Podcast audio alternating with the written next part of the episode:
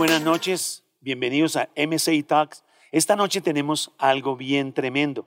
Tenemos invitados especiales, pero también tenemos un tema que sé que ha sido motivado por todas las preguntas que ustedes están haciendo y por eso hoy vamos a tener respuestas concretas para que podamos aprender. Así que esta noche tenemos invitados desde Canadá, tenemos a Manuel Buitrago y tenemos al pastor Jorge Puerto. Así que bienvenidos, Manuel, bienvenido, pastor Jorge Puerto. Esta noche será una noche gloriosa. Bienvenido, pastor Jorge. Muy especial a todos los que están conectados. Y bueno, es un privilegio estar aquí y muchas gracias por la invitación. Eh, buenas noches, Manuel. Pastor Alain, muy buenas noches. Qué placer poder compartir este tiempo tan especial con usted, con el pastor Jorge Puerto, con todos los seguidores de MC y Talks. Bueno, la verdad que estos invitados saben mucho del tema, porque la administración financiera, que es nuestro tema, va a ser un tema que nosotros debemos exponer bien y claramente. Y vamos de una vez al grano. Primera pregunta que nos hacen los oyentes. Allí nos escribieron que cómo hacíamos nosotros para manejar las finanzas. Mira esta pregunta, Pastor Jorge Puerto. ¿Cuál es el secreto para saber administrar las finanzas? Eh, yo, yo voy a empezar por, por hacer como una alegoría para poder responder la pregunta. Alguien dijo que la verdad, un matrimonio feliz o, una familia que vive en armonía es como eh, preparar un pastel de manzanas, donde las manzanas no es el único ingrediente, hay que considerar la harina, el azúcar, la mantequilla, etc. Esto eh, nos puede ayudar para ilustrar que el manejo de la administración financiera eh, a nivel personal, a nivel de pareja o a nivel familiar, pues eh, conlleva una serie de elementos y principios que nosotros debemos considerar. Y la respuesta es, en mi experiencia, en lo que nosotros hemos vivido, no hay nada como los principios establecidos en la palabra. Ella nos ha dado la sabiduría, nos ha dado eh, nos ha impedido que cometamos errores en la administración del dinero y aunque en algunos momentos hayamos cometido errores, creo que volver a la palabra nos ha enseñado realmente que es mucho más valioso y mucho más importante considerar los principios que el Señor ha establecido en su palabra que poder actuar en la sabiduría humana. Ok, muy bien. Tremendo, pastor. Qué importante lo que nos estamos, estamos aprendiendo es que debemos unir todos los ingredientes para poder tener claramente lo que significa administrar financieramente. Y Manuel, ¿tú qué nos puedes decir al respecto de esta pregunta? Pastor, eh, efectivamente lo que dice el pastor Jorge Puerto es muy cierto, ¿no? No puedo tener el éxito en la administración financiera si no coloco primeramente a Dios, si no coloco primeramente esos principios bíblicos. Muchos se, se enfocan en el conocimiento eh, intelectuales que nos ofrecen las universidades, que son muy importantes, pero que no lo son todo. Necesitamos los principios bíblicos para poder alcanzar el éxito. Y administrar las finanzas, eh, como la Biblia nos lo enseña, nos va a llevar simplemente al éxito, pastor. Eh, en el caso personal, he puesto en práctica cada principio que nuestro pastor César, nuestro pastora Claudia, los pastores Fabio Jimena y los que hemos aprendido en la iglesia he puesto en práctica esos principios para administrar las finanzas y han sido realmente lo que me han llevado a tener un éxito empresarial. Bueno, qué importante que nosotros podamos de verdad administrar nuestras finanzas. Saben que uno puede estudiar administración financiera. Hoy en día hay bastantes libros acerca de la administración, pero si tenemos el manual, la Biblia, nos podemos capacitar más rápido. Y saben que la palabra administrar viene obviamente de administrador y el mejor administrador de nosotros es el Dios Todopoderoso. Y un secreto para poder ser un buen administrador, ¿saben cuál es? Es saber contar. Bueno, ustedes dirán, pero ¿cómo que saber contar? Claro, porque si usted sabe que 2 más 1 son 3, pero que 3 menos 3 es 0, entonces vas a aprender a administrar. Es saber contar, saber nosotros eh, manejar el dinero, saber qué tengo, saber cuánto lo gasto, saber cuánto recibo Ahí es un principio básico, que nosotros sepamos manejar el dinero. Y principios como el diezmo y otros que vamos a estar hablando nos van a enseñar básicamente a ser buenos administradores. Y vamos con la segunda pregunta. Dice, ¿cómo hacer un presupuesto para administrar bien el salario? ¿Cómo hacerlo? Manuel. Bueno, pastor, eh, para mí ha sido eh, eh, la administración, como usted lo explicaba ahorita, es, es un arte, es un arte de gobernar, de ordenar con disciplina el área financiera. la pregunta es cómo hacer un presupuesto para administrar bien el salario. Ya sabemos cuál es nuestro salario, cuál es nuestro ingreso. Lo que yo he hecho personalmente en mis finanzas es poder tener una lista clara, específica, cuáles son mis salidas mensuales. Y teniendo en cuenta mis salidas mensuales, le doy el orden de la prioridad. Esta es más urgente, esta no es tan urgente. Y tengo una lista en prioridades. Dentro de esa lista, tomo mi salario y saco lo primero, lo más importante, el 10% que eso le pertenece al Señor. Eso no es negociable, pastor. Y sacando ese 10%, también tengo otra disciplina, pastor, que es del 90 restante, tomo el 10% para el ahorro. Un ahorro, un hábito de disciplina que he adquirido después de años atrás que pude recibir una charla de un siervo de Dios también, un libro que pude leer, pude sacar ese 10%, un hábito para ahorrar el 10%, y el restante, el 80%, lo distribuyo, pastor, en los mm, compromisos que tenemos eh, en la casa, con nuestros hijos, con nuestra eh, compromisos eh, mensuales. Entonces, ya pude distribuir mi 100% del ingreso en 10% del diezmo, 10% ahorro, 80% que voy a cubrir todas mis necesidades en un orden de prioridades. Ok, tremendo. Noten que aquí hay algo importante hacer una lista. Ahí ya empieza todo. Escuchemos lo que nos puede enseñar el pastor Jorge Puerto. Eh, pastor, ¿qué es lo que se ha encontrado realmente en la iglesia? Primero hay que recordar lo que dice claramente la palabra.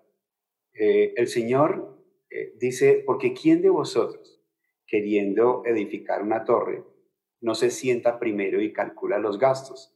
A ver si tiene lo que necesita para acabarla está en el libro de Lucas, el capítulo 14, versículo 28.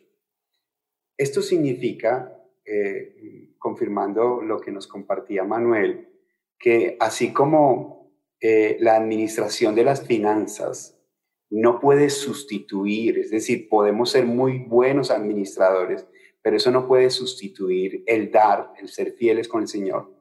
Tampoco nosotros podemos pecar con la misticidad de decir que el dar puede cubrir la falta de planeación y administración financiera. La Biblia no nos enseña, la palabra no lo ha Y respecto a eso, podemos tener tres tipos de cristianos que yo he encontrado pues en, este principio.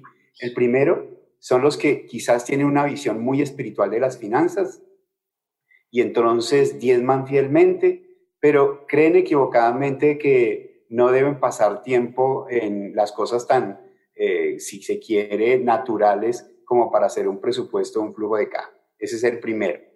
Y, eso es un error, ¿no? Los segundos es los que se creen ser muy prácticos. Entonces ellos, eh, este tipo de, de personas pasan mucho tiempo en la administración de sus finanzas, pero no son fieles con el Señor. No diezman, no ofrendan, no pactan, etc. Y los terceros, ¿no? que es la gran mayoría, o sea, no dan ni importancia al dar ni al ser fieles con el Señor, pero tampoco con la administración.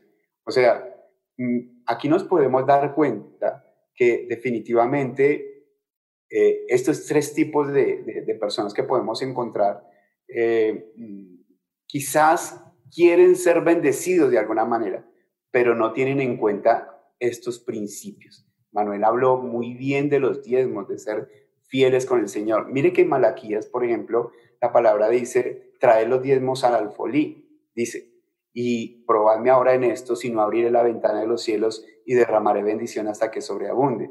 Y luego en el versículo siguiente dice la palabra que el Señor reprenderá al devorador. Entonces, ¿qué es lo que pasa? Los que somos fieles, o algunas personas o algunos hermanos son fieles, diezman, y mm, el Señor abre la ventana de los cielos y derrama bendición sobre sus vidas, sobre su casa, sobre su familia, eh, no falta el pan, tienen buenos empleos, pero hay veces no son buenos administradores, no son buenos mayordomos y abren una tronera, un hueco en su casa por el cual se va toda la bendición que eh, realmente el Señor nos da. Y otros, cuando el Señor dice que reprenderá al devorador, hay veces nosotros nos devoramos todo lo que el Señor nos puede bendecir.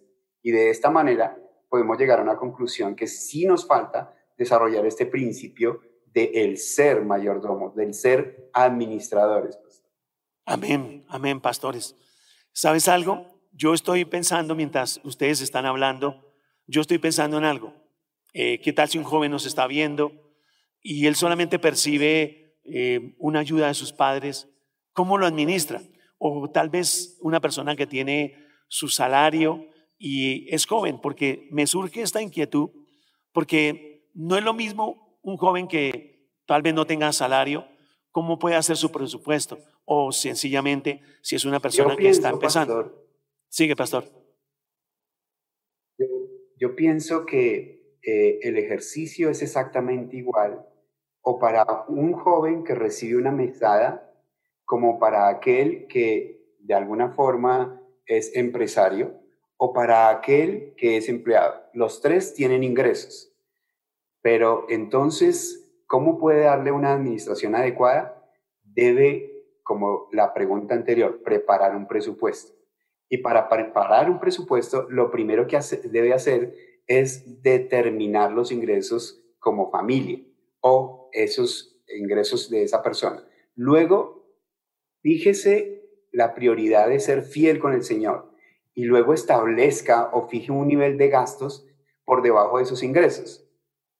Y luego, si eh, tiene algún sobrante de esos ingresos con respecto a ese nivel de gastos, ese nivel eh, o ese, esa diferencia, si se quiere, puede aplicarlo a algunas deudas, o la persona independiente o el empresario.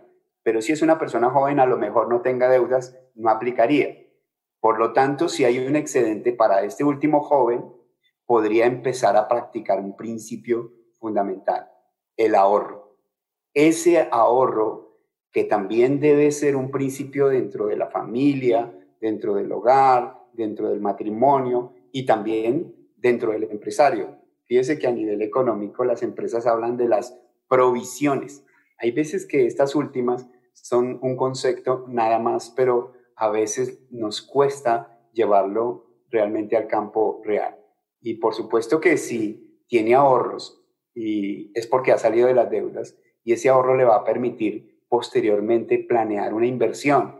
Y si ya tiene inversión, si ya tiene ahorro, si no tiene obligaciones, pues puede mejorar su nivel de vida y poder bendecir la iglesia. Ahora, creo que el pastor se, se me adelantó un poquito porque la siguiente pregunta tiene que ver con lo que él estaba comentando del ahorro. Pero ¿saben algo? Concluyamos en esta pregunta algo importante. Para hacer un presupuesto, tú tienes que saber cuáles son tus ingresos y tus salidas. Y es importante que hagas una lista. Les voy a contar algo aquí entre nos. Estamos en MSA Talks. Y ¿saben algo? Yo hago un listado en mi iPad. Yo hago qué es lo que tengo yo que pagar, el recibo del agua, la luz, el teléfono, eh, allí todos los compromisos que tengo, los escribo en un listado. Y ese listado me lleva a hacer el presupuesto que yo debo hacer. Por ejemplo, yo sé que debo pagar la administración, que debo pagar el celular, entonces lo escribo y cuando lo ejecute, yo estoy escribiendo la fecha. Entonces me lleva un control a mí de que ya lo pagué. O sea que voy resolviendo el problema, porque en sí lo que necesitamos de hacer un presupuesto es que tengamos soluciones. Entonces yo te sugiero que hagas en un cuaderno, en donde tú quieras escribir, escribe los gastos que tienes mensualmente, esos compromisos financieros que tú sabes que los tienes. Empezó el mes de junio y lo vas a tener. Y empiezas a hacer como una fecha, un día que vas a pagar y vas viendo cómo el dinero va saliendo. Y luego, al final del mes, vas a hacer un total y sabes cuáles fueron los gastos que hiciste.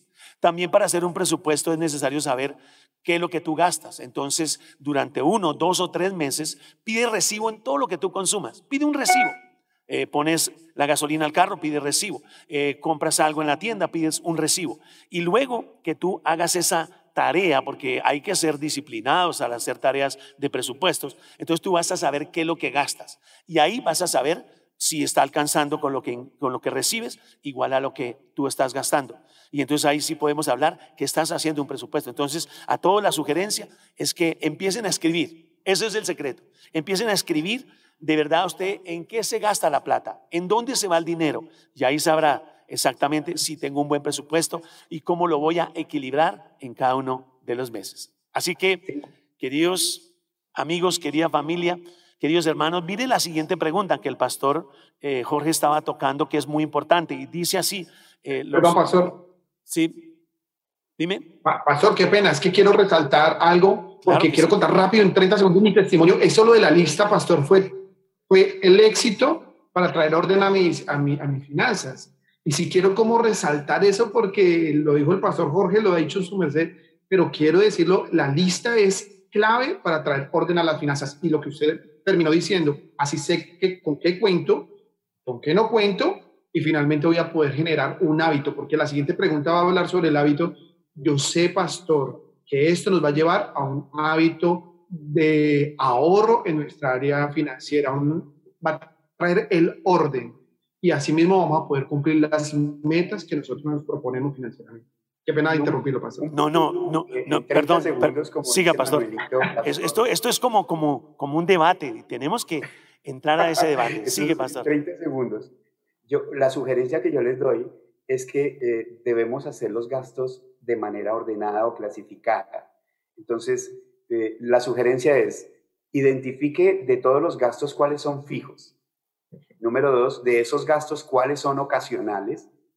Y número tres, de esos gastos, cuáles pueden ser imprevistos. Por ejemplo, los fijos, el arriendo, los servicios públicos o la cuota, eh, eh, etcétera, el mercado, la comida, artículos de limpieza. Ocasionales, pues la matrícula del colegio, la matrícula de la universidad, los, eh, tal vez la compra de los útiles escolares, una vez al año el pago del impuesto predial, el impuesto de vehículo, de renta, etcétera. Esos son los ocasionales. Y los imprevistos, pues incluye los gastos médicos, dentales, los arreglos a la vivienda, etcétera. Es como poder eh, tener esa forma de clasificar los gastos y darle ese orden para poderlo no solamente mm, mm, visualizar, sino poderlo administrar y tomar decisiones sobre ello. Bueno, yo quiero, antes de continuar esa siguiente pregunta, como que ustedes sepan ¿Quiénes son los que estamos invitando en este día? Manuel es un empresario tremendo. En el campo de las bicicletas, ahorita él mismo nos va a comentar un poquito de, de lo que él tiene. Y el pastor Jorge Puerto, yo siempre lo he escuchado como que él es un experto manejando las finanzas y también él es un profesor de universidad donde él tiene tanto conocimiento que por eso han sido nuestros invitados. Entonces, Manuel, cuéntenos en esos 30 segundos, Manuel, ¿Cuál es tu actividad? ¿Qué es lo que tú estás haciendo y qué es lo que has logrado en tu empresa? Bueno, pastor, eh, gracias a Dios, hoy somos representantes de una de las marcas más importantes a nivel mundial de bicicletas, que su nombre es Giant Leap. Eh, tenemos una tienda que el Señor nos regaló eh, años atrás. iniciamos realmente creyéndole al Señor porque cuando iniciamos esta empresa fue por pasos de fe eh, eh, estábamos postulándonos dos eh, personas hacia esta marca, porque en, en, Bogotá solamente se pueden tres representantes de esa marca, y mm, ya habían dos, faltaba el tercero, estábamos compitiendo con una gran empresa, le voy, a, le voy a contar más o menos la dimensión de que esta persona propuso, esta empresa propuso comprar casi 10 veces más el presupuesto de lo que yo tenía. Eh, pero Dios haya gracia, Dios coloca gracia en, nosotros, en mi esposa, en mí, y nos permite iniciar esta empresa en la cual ya hemos sido premiados eh, en dos ocasiones. Eh, el primer premio que recibimos fue como la segunda mejor tienda de, Colombia en el 2018, en el 2019 recibimos el premio a la mejor tienda de Colombia, Giant Leap, y para nosotros ha sido un privilegio de verdad representar a Dios primeramente, porque el día que Dios nos regaló esta marca, y esta empresa fue realmente como, Señor, esta empresa es tuya, te pertenece, vamos a ser simplemente tus administradores y a través de ella vamos a bendecir la casa del Señor, vamos a bendecir familias, vamos a ser un instrumento de bendición. Eh, ahí llevamos, pastor, eh, bicicletas, todo lo que necesiten. Wow. Pastor Jorge, cuéntele a la audiencia cuál es tu actividad aparte de ser pastor. Bueno, primero, toda la gloria es para el Señor. Gracias por las palabras, pastor. Y bueno, sí he tenido eh, la gracia y la bendición del Señor de poder trabajar con varias empresas en diferentes áreas, en el área financiera, en el área tributaria, en dirección de proyectos y pues como docente en, en muchas otras cátedras. La verdad es que uno, el Señor le permite como conocer ciertos tópicos, ciertos conceptos y que le conjugados mejor, que, que, uno los encuentra en la palabra, porque todos estos aspectos económicos están en la palabra, pues uno encuentra realmente eh, cómo el Señor dejó todos esos principios para todo el mundo. Y bueno, esa ha sido mi experiencia, eh, pero de, todas ellas, el mayor privilegio es poder ser, servir al Señor. Wow. Gracias, pastor. Bueno, queridos amigos, estamos aprendiendo, estamos conociendo también personas que han experimentado lo que ustedes han preguntado. Mira la tercera pregunta. Dice, ¿cómo crear el principio de ahorro en nuestras vidas? Y voy a empezar con Manuel. Manuel, ¿cómo empezar ese principio del ahorro en tu vida? Si quieres darnos un ejemplo. Claro, pastor. Bueno, eh, fue, fue ver el ahorro como una necesidad en mi vida. Así como tengo el hábito, la disciplina de pagar impuestos, de pagar los salarios de, mis empleados, de, los compromisos financieros bancarios que tengo, yo también tenía que tener la disciplina de poder generar un ahorro en mi vida. Y de ahí que vino eh, nuevamente a mi vida ese, ese principio del 10% para el Señor y del 90% restante sacar el 10% para ahorrar. Y ha sido como ver una necesidad de ese ahorro. Pastor, les quiero contar y como testimonio, en este momento de la pandemia, eh, esos ahorros que llegamos a tener de años atrás fueron los que pudieron sostener eh, nuestra empresa, Dios primeramente, a través de esos ahorros, sostener nuestra, eh, nuestros compromisos mensuales, tanto bancarios como los salarios de los empleados. E, ese, ese, ese, ahorro fue el que pudo em, hacer mantener y sostener la empresa, a nuestra familia, y, y es adquirir esa disciplina. Mira, yo rápidamente, nosotros junto con el pastor Orlando y la pastora Rujimena, tenemos una célula, o el pastor tiene una célula de empresarios, y allí nos reunimos muchos empresarios en esa célula en donde aprendemos de las experiencias de uno y del otro. Aprendiendo a escuchar hemos podido aplicar muchos conocimientos de éxitos de otras personas. Yo adquirí, vi la necesidad que el ahorro tendría que ser eh, un hábito en mi vida. Eh, así como pago un impuesto, así como pago un salario, así mismo determino de mis ingresos, ya es un compromiso de sacar ese 10% para ahorrar y, se convirtió ya parte de mi disciplina financiera. Ok, muy bien. Pastor Jorge, ¿qué nos puedes decir acerca del ahorro? Yo vuelvo al principio eh, que es la palabra. En Proverbios 21 dice que en la casa del sabio hay riquezas y perfumes, pero el necio gasta todo lo que tiene. Luego, el ahorro es un principio fundamental que Dios estableció como enseñanza y que nosotros debemos aplicarlo, al igual que otros principios. El no hacerlo, uno estaría rayando con el pecado de la omisión, como dice Santiago en el capítulo 4, que sabiendo hacer lo bueno y no hacerlo, le es pecado. Pero yo puedo hablar del ahorro cuando de alguna forma empiezo a experimentar esa libertad financiera, es decir, yo no puedo ahorrar si tengo obligaciones o si tengo deudas. Entonces, lo primero que tengo que hacer es pagar las obligaciones. Y claro, eh, el Señor nos muestra también a través de su palabra que nosotros debemos aprovechar los tiempos de la abundancia para asegurar nuestro bienestar en los tiempos de escasez. Y un tiempo y un ejemplo bíblico fue lo que hizo José eh, para salvar a Egipto y a su propia familia en ese tiempo tan terrible que fue la hambruna que de verdad se, pudo venir durante siete años. Utilizar esos años de gordura para soportar los años flacos es un principio que el Señor ha dejado en su palabra. Debemos practicarlo, debemos hacer ese gran esfuerzo y debemos convertirlo en un principio de la familia. Voy a darles un testimonio personal. Eh, hace siete años y cinco meses fui trasplantado de riñón y quedé inmunosuprimido. Quiere decir esto que tomo medicamentos para que mi nivel de defensas esté bajo. Y esto hizo que mi esposa, cerca de la universidad, eh, contactara un restaurante para que, eh, mm, con todas las condiciones de, higiene y de todo, pudieran prepararlo, porque además la ingesta de los alimentos es particular. Entonces ella me decía, ah, ok, ya averigüé, el almuerzo te vale tanto, y dentro del presupuesto eh, había una partida donde yo llevaba diariamente, digamos, un monto determinado. Ese monto determinado me debía alcanzar para tomarme unas medias nueves, para almorzar en el lugar que ella había elegido y para tomarme unas once en la tarde y, con eso obviamente se cubría el presupuesto del día. Resulta que yo encontré un restaurante con las mismas condiciones, pero que el almuerzo me costaba quizás un 40% menos. Ella no sabía que yo tenía de alguna forma eh, acceso en la universidad como docente para tomarme un refrigerio, o sea, no pagaba por ello. Así que me empezó a sobrar un dinerito diario y ese dinerito diario se convirtieron en billetes de 20 que yo doblaba, guardaba dentro de mi cartera y posteriormente pues fui eh, ahorrándolo y el hecho es que en el primer año de, de trasplantado con esos pequeños ahorros yo llegué a tener casi cerca de 2 millones de pesos y con eso pudimos irnos eh, prácticamente pagar el hotel y parte de los tiquetes. Entonces, con un ejemplo tan sencillo como estos, imagínese lo que se pudiera hacer si ese principio realmente se viviera eh, eh, a nivel familiar y todos participaran en ello. Y pues, por supuesto, ni se diga a nivel empresarial.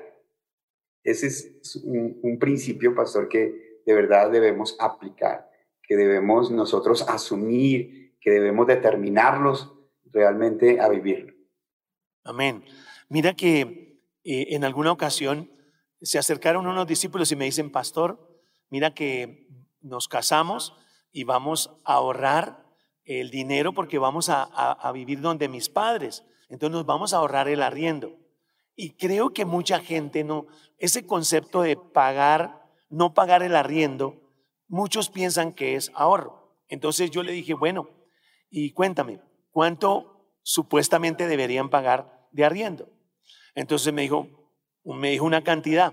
Le dije, o sea que tú vas a ahorrar esa cantidad mensual y si vives 10 años vas a tener un ahorro grande. Entonces él se quedó mirando y dice, no, pastor, lo único es que no vamos a pagar arriendo. Le dije, entonces no me digas que es ahorro. Cuando yo dejo de pagar algo, no significa que lo estoy ahorrando. Ahorro es dejar un dinero quieto, ya sea en, en una cuenta bancaria o ya sea en un proceso como el pastor Jorge estaba contando, que es que lo dejó quieto y tenía dos millones de pesos. Entonces, pienso que aquí los panelistas, mis queridos hermanos, nos pueden decir algo de lo que es la diferencia entre no pagar algo y la diferencia que en ahorrar. Y dice el Proverbios 13:11, las finanzas malavidas pronto se acaban, mas el que ahorra poco a poco se enriquece. Entonces, creo que nos falta el principio bíblico, como decía el pastor Jorge Puerto, pero también en conocer la diferencia entre no voy a pagar algo a que lo tengo ahorrado. ¿Qué dice Manuel al respecto de ese concepto que la gente dice que no pago algo, o sea que está ahorrando?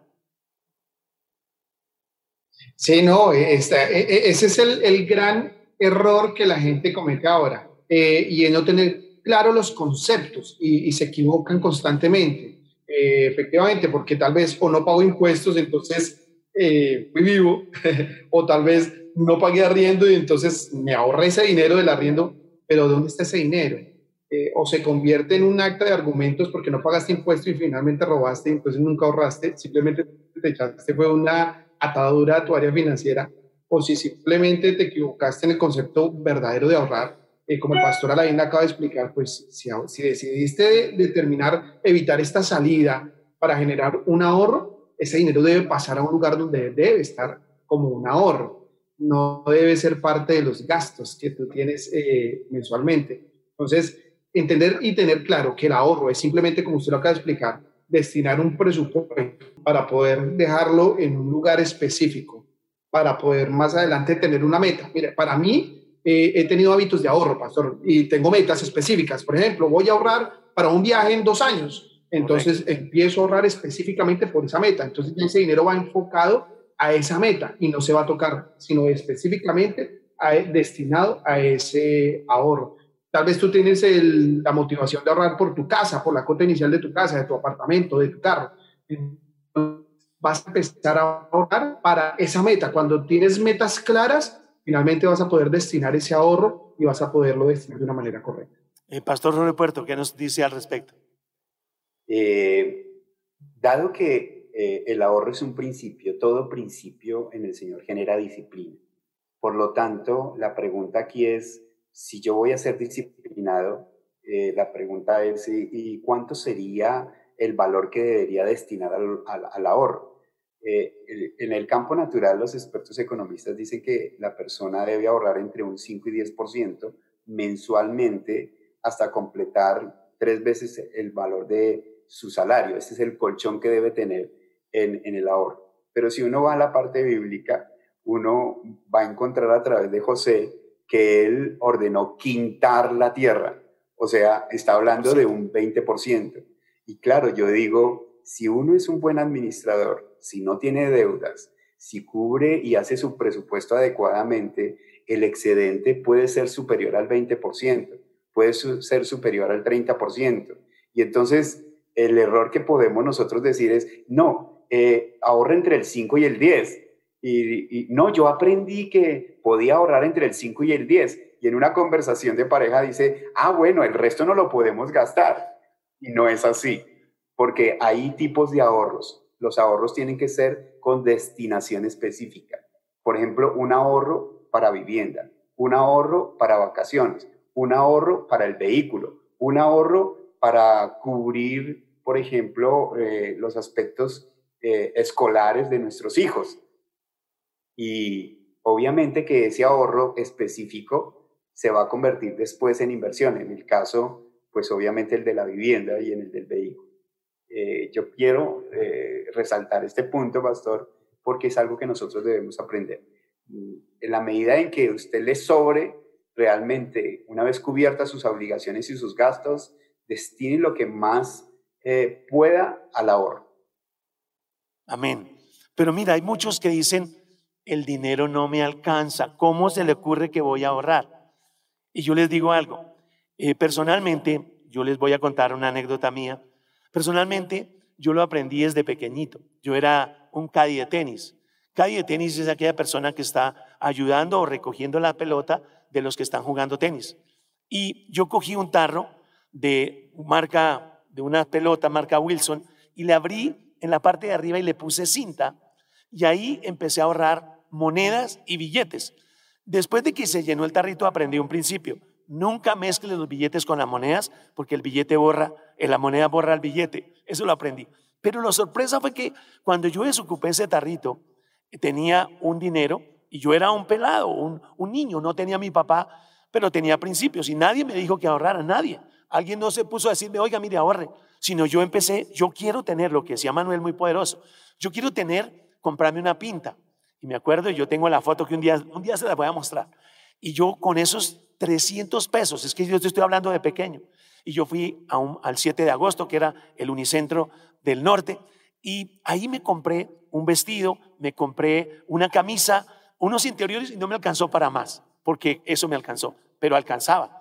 ¿Y sabe qué hice después? Cogí un tarro de saltinas, de esas grandes de Navidad que mi mamá repartía las galletas, e hice el tarro, le puse cinta y, y le hice un huequito y ahí empecé a ahorrar billetes e hice otro y empecé a ahorrar monedas. Al día de hoy, mis hijos tienen alcancía, yo tengo mi alcancía y ahorramos. Entonces empieza uno ahorrando poco a poco, moneda de 50, de 100, 200, en un tarro, en otra moneda de 500 y de 1000. Y en otra ahorre billetes y los metes ahí, en un tarrito, yo lo tengo. Yo les podría mostrarlo, eh, es una evidencia.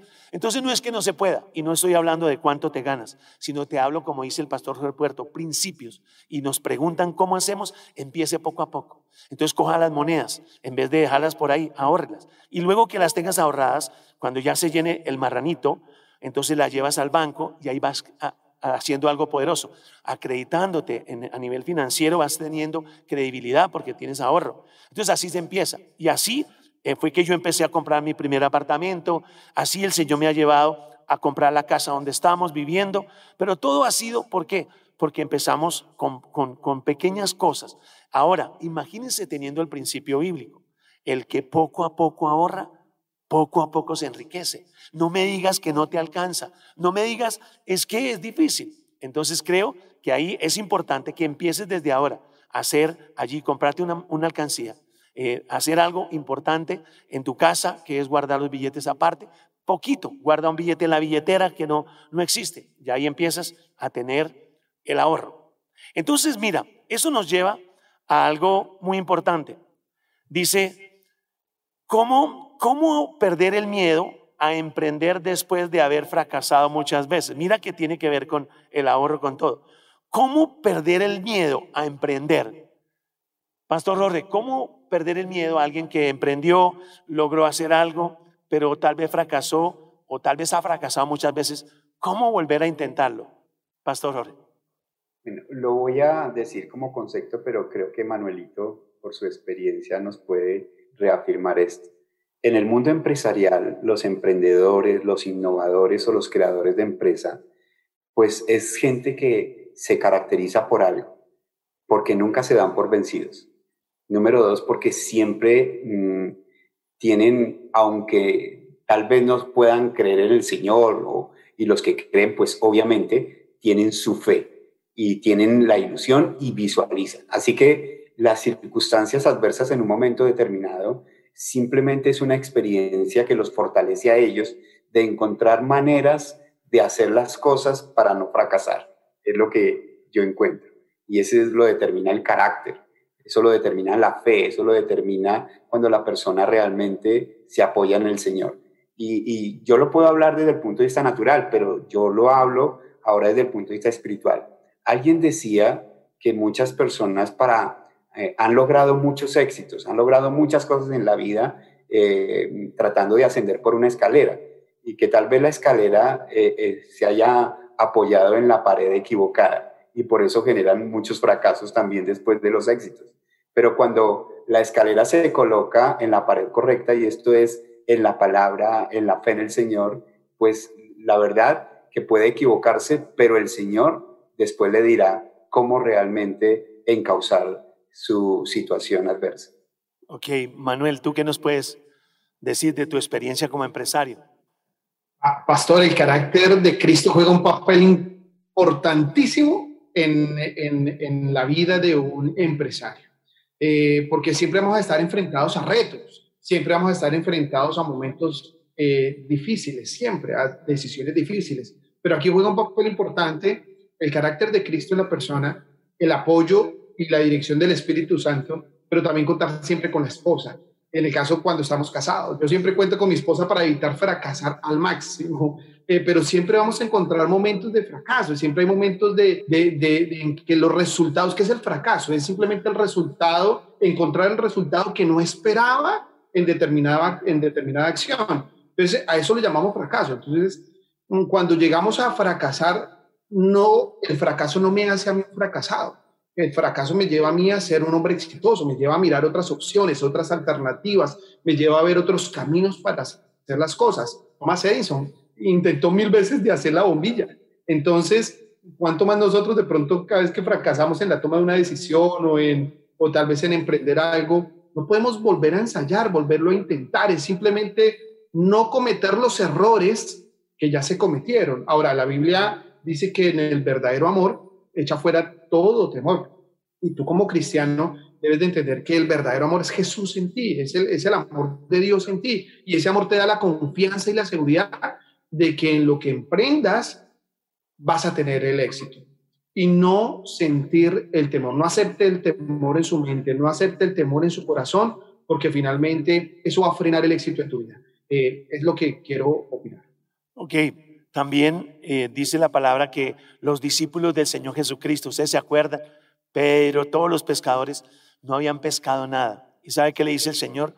Echa la red a la derecha, inténtalo otra vez. O sea, tienes que volver a intentarlo, pero asegúrate de que estés con el Señor, asegúrate de que tengas una palabra. No lo hagas así por el azar, ni estés intentando en tantas cosas, sino pide al Señor cuál es tu aceite y estoy seguro que el Señor te va a orientar y te va a guiar para eso. Y mira que Manuel tocó un tema que es como la siguiente pregunta. Dice aquí algo. ¿Quién lleva la administración en la casa? ¿Quién? ¿El hombre o la mujer? ¿Quién lo lleva? Entonces quiero que ustedes, en su experiencia, ambos son casados, ambos tienen familia, cuéntenos cómo o quién maneja las finanzas en su casa. Pastor Jorge. Pastor, eh, vamos a cumplir 34 años de matrimonio. Y, creo que eh, en el momento en que nos casamos no conocíamos del Señor, pero yo fui muy hábil porque mi esposa ganaba más dinero que yo cuando nos casamos. Entonces lo primero que le dije, vamos a sentarnos y hacer cuentas. Pues la palabra del Señor dice, andarán dos juntos sin que estuvieran de acuerdo. Así que ese es un principio que hemos hecho toda la vida. Nosotros, como las empresas, hacemos un presupuesto al finalizar el año para el año siguiente. Así que nosotros más o menos sabemos cuál es el valor de los ingresos estimados, de los gastos, de la inversión, del ahorro. Pero si me dice realmente quién controla el presupuesto, porque eh, yo le diría de, pleno que es mi esposa. Ella controla absolutamente todo. Yo recuerdo, yo no puedo llegar a la casa, eh, decir, ay, me compré esta camisa, porque ella me va a decir, ¿y, de dónde sacaste el dinero? Eh, no, yo, em, eh, no, no, va a generar eso una diferencia. Así que ella es la que maneja absolutamente todo. Claro, cuando ella sale al centro comercial, yo soy un poco más amplio con ella, ¿no? Mi amor, esta blusa te queda bien, esto te queda otro bien, esto Y normalmente hay un concepto dentro de los gastos que es para vestuario o para salidas, que le decimos, pero eh, definitivamente el éxito, eh, si se quiere, eh, financiero que hemos tenido, primero es por la administración y segundo, por, porque mi esposa realmente es súper estricta en el manejo del presupuesto. Ok, muy bien, Manuel. ¿A ti cómo te ha, cómo te ha funcionado en tu casa? Bueno, pastor, quiero contarle que contar con la esposa es lo más importante en este momento. Eh, es lo que también ha traído como el orden a mis finanzas, es lo que ha traído el orden también a, a, mi área financiera. Cada vez que yo quiero o busco hacer alguna inversión, siempre cuento con mi esposa, siempre, siempre. Eh, voy a comprar una camioneta, mi amor, quiero comprar esta camioneta, mira, ¿te parece bien? Mi esposa dice sí, si ella dice sí, vamos adelante, si ella dice no, nos frenamos. Eh, entonces siempre cuento con ella en todos los consejos. Eh, aunque soy yo quien está generando los pagos, los compromisos, quien administra el, área financiera, pero siempre cuento con ella cada vez que voy a realizar algún pago, algún compromiso, alguna inversión, siempre está ella ahí en la toma de la decisión. Entonces, eso ha sido un trabajo en equipo, pastor. No, no puedo tomar una decisión sin que ella no participe de esta decisión. y eso ha traído también éxito en las decisiones que hemos tomado. Entonces, queridos amigos, ¿qué tal si cuando vas a tomar una decisión financiera le consultas a tu esposa o le consultas a tu esposo? Le dices, si tú estás de acuerdo, lo hacemos. Y los dos se ponen de acuerdo y estoy seguro que van a sacar adelante cualquier decisión financiera que tengan. Bueno, y yo tengo otra pregunta. Esa pregunta es bien importante porque es una ley, es algo que está escrito, que es acerca de la ley de la siembra y la cosecha.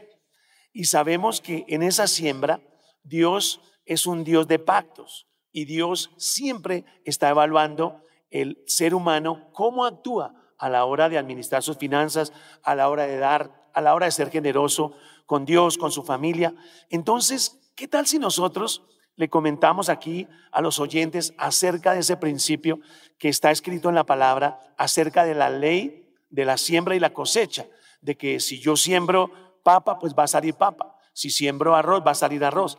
Pero si siembro dinero, va a salir dinero. Entonces, Pastor Jorge Puerto, al respecto de las finanzas, sabemos que muchos dicen, yo quiero ahorrar, yo quiero ponerme de acuerdo con mi esposa, pero hay, hay un banco celestial que es donde consignamos nosotros los ahorros, es donde nosotros tenemos un banco donde no se come la polilla, ni hay ladrones, ni nada. Pastor Jorge, enséñanos algo acerca de esa ley tan hermosa de la siembra y la cosecha. Sí, yo lo primero que tengo que decirles con todo mi corazón es que si la persona tiene duda respecto de su fidelidad a Dios, lo primero que tiene que reconocer es que, como dice la palabra en Ageo, el Señor es el dueño del oro y la plata. Él es de, dueño de todo. Nosotros solamente somos administradores. Como administradores, Él nos da los ingresos totales. Y una interrogante que nos debemos plantear es, ¿qué es mejor? ¿Vivir con el 100% y sin la bendición del Señor? ¿O vivir con el 90% y la bendición del Señor? Cuando yo escuché eso por primera vez, pastor, nació el principio de entender que todo le pertenece al Señor y que nosotros debemos ser fieles. Y ahí se ha basado el principio de nuestra bendición en todas las áreas, financiera, física y espiritual. Por ejemplo, Daniela tiene 22 años, mi hijo mayor que se va a casar eh, tiene 31, se llevan una diferencia, mi esposa no podía tener más hijos. Cuando nosotros encontramos en la palabra, cuando recibimos del Espíritu la enseñanza de lo que es el pacto y la revelación, nosotros pactamos y por eso tuvimos el milagro de nuestra hija. Cuando yo estaba en la deficiencia renal, yo no sabía que me iba a dar un infarto, pero yo pacté por la salud porque la palabra dice que el Señor eh, tendrá en cuenta nuestras ofrendas y que eh, nuestras ofrendas hablarán por nosotros. Y yo pacté. Cuando yo pacto el domingo, el lunes sufro el infarto, pero de ese infarto me salvé gracias a ese pacto. Así que todo ha sido a través de pactos. El último, el último, ahorita en plena pandemia, comprar o vender vivienda o hacer cualquier tipo de esos negocios es muy complicado. Y entonces iban las personas a, ver el apartamento porque estábamos en el proyecto de cambiar. Y, sí les gustaba, pero así se iban y mi esposa entró en oración eh, y cuando salió dijo, Voy a, vamos a hacer un pacto. Eh, mejor dicho, ya hice el pacto, es de tanto.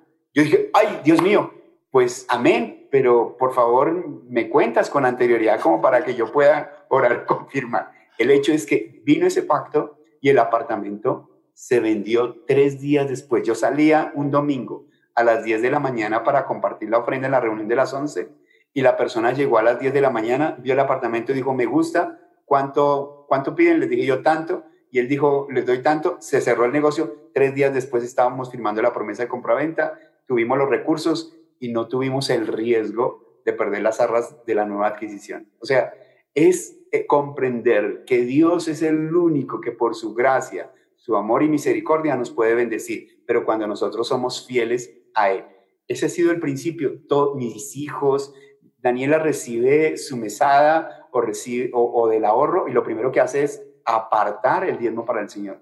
Mi hijo, eh, eh, eh, gracias a Dios, le ha bendecido en su área profesional. Lo primero que hace es su diezmo. Su esposa, porque ya se casaron por lo civil, es exactamente igual, su fidelidad hacia el Señor. Y ahí hemos visto realmente la puerta para poder tener esa bendición financiera sobre nuestras vidas.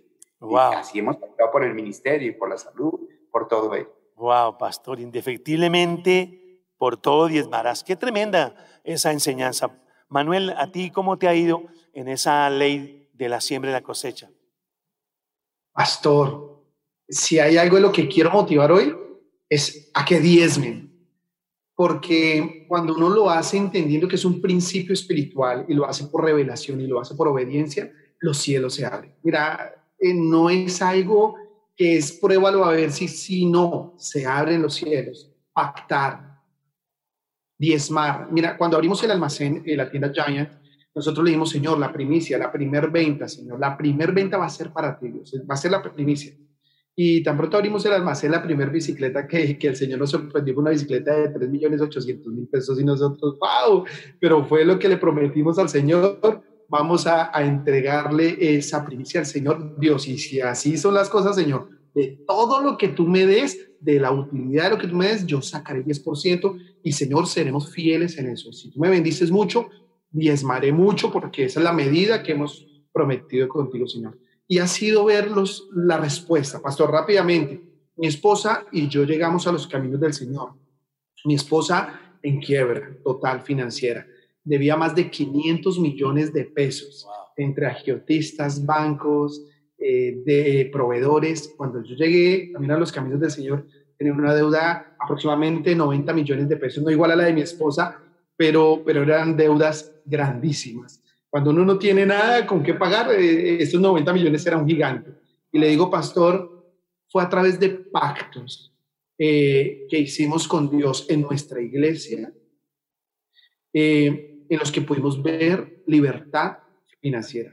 El pacto sacó a mi esposa de la quiebra. Los diezmos nos llevaron a tener empresa, a tener casa propia, a soñar con conocer las naciones de la tierra. Hoy nuestros hijos viven en Canadá, allá están cumpliendo su propósito. Pastor, ha sido ver la respuesta de Dios. Diezmo, pacte, ofrendas, siembre, sin temor hombre, sin temor mujer, porque esa es una ley. Todo lo que tú sembrares, de eso recogerás. Bendice a tus pastores, bendice a tus autoridades, bendice a quien lo necesite.